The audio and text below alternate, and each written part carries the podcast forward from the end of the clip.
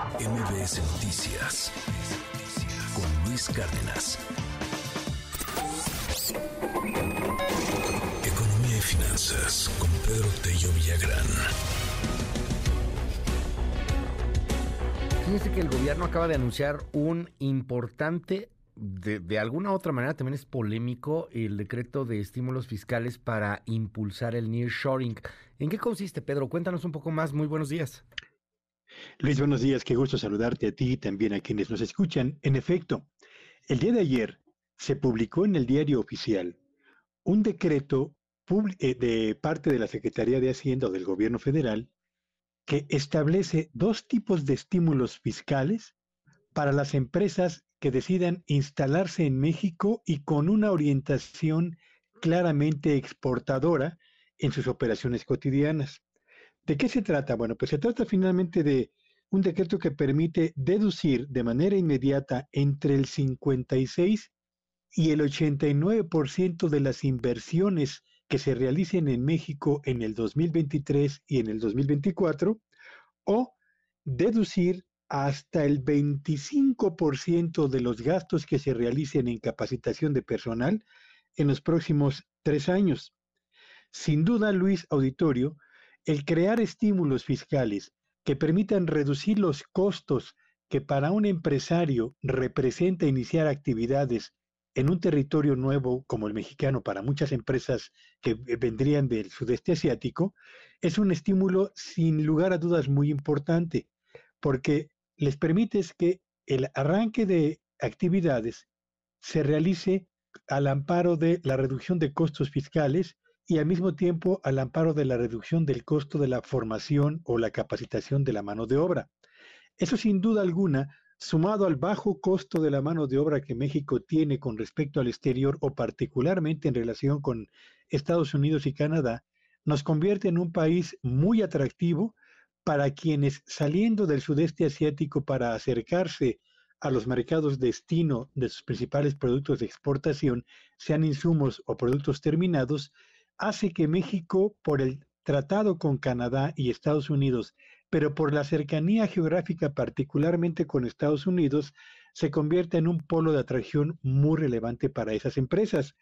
Gabriel Llorio, el subsecretario de, eh, de Hacienda, señalaba que lo que se busca con este decreto es atraer inversiones del orden de los 18.500 millones de dólares adicionales a los que hasta este momento existen en promesa o que se han anunciado en México para que arriben en el año 2024. Y se busca, de acuerdo con la opinión del subsecretario, que este decreto, sumado al primero que se anunció hace algunos meses y que tiene como propósito impulsar las inversiones productivas, fundamentalmente en el corredor transísmico, lleven a la economía mexicana a tener un crecimiento del orden del 4% en el año 2024. Son 10 los sectores que van a resultar beneficiados, Luis.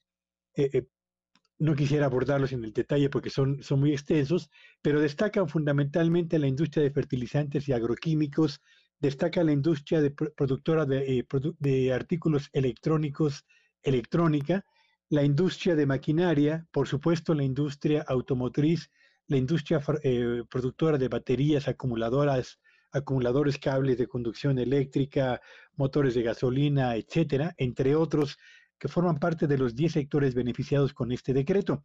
Y yo diría que hasta este momento se trata de una buena iniciativa gubernamental, pero, pero hay un negrito en el arroz, Luis Auditorio, y ese negrito en el arroz se refiere a lo siguiente.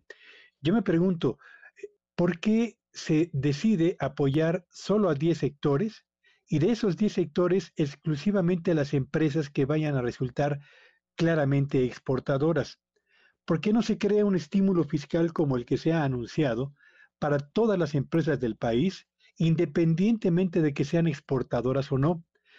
Un decreto como este, ampliado en su cobertura a empresas que no sean exportadoras, Luis Auditorio, permitiría que las empresas pequeñas y las empresas medianas que potencialmente pueden convertirse en proveedoras confiables y de clase mundial para las empresas exportadoras que hoy están ya operando en México o para aquellas que decidan integrarse a nuestro territorio, puedan convertirse justamente en desarrolladoras de contenido nacional para productos que se van a la exportación.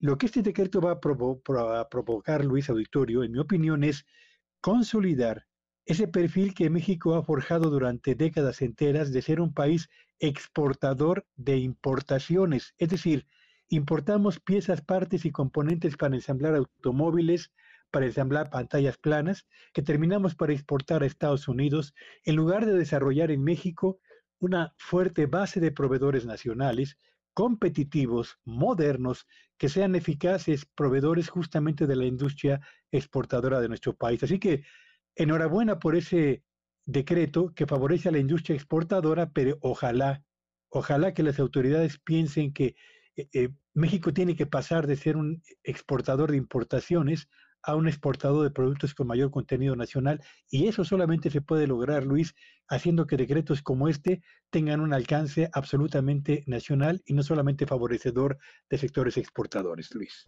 Gracias, querido Pedro. Te seguimos en tu red, ¿cuál es? Sígueme en Twitter en arroba Petello Villagrán y que tengan un espléndido jueves. MBS Noticias con Luis Cárdenas.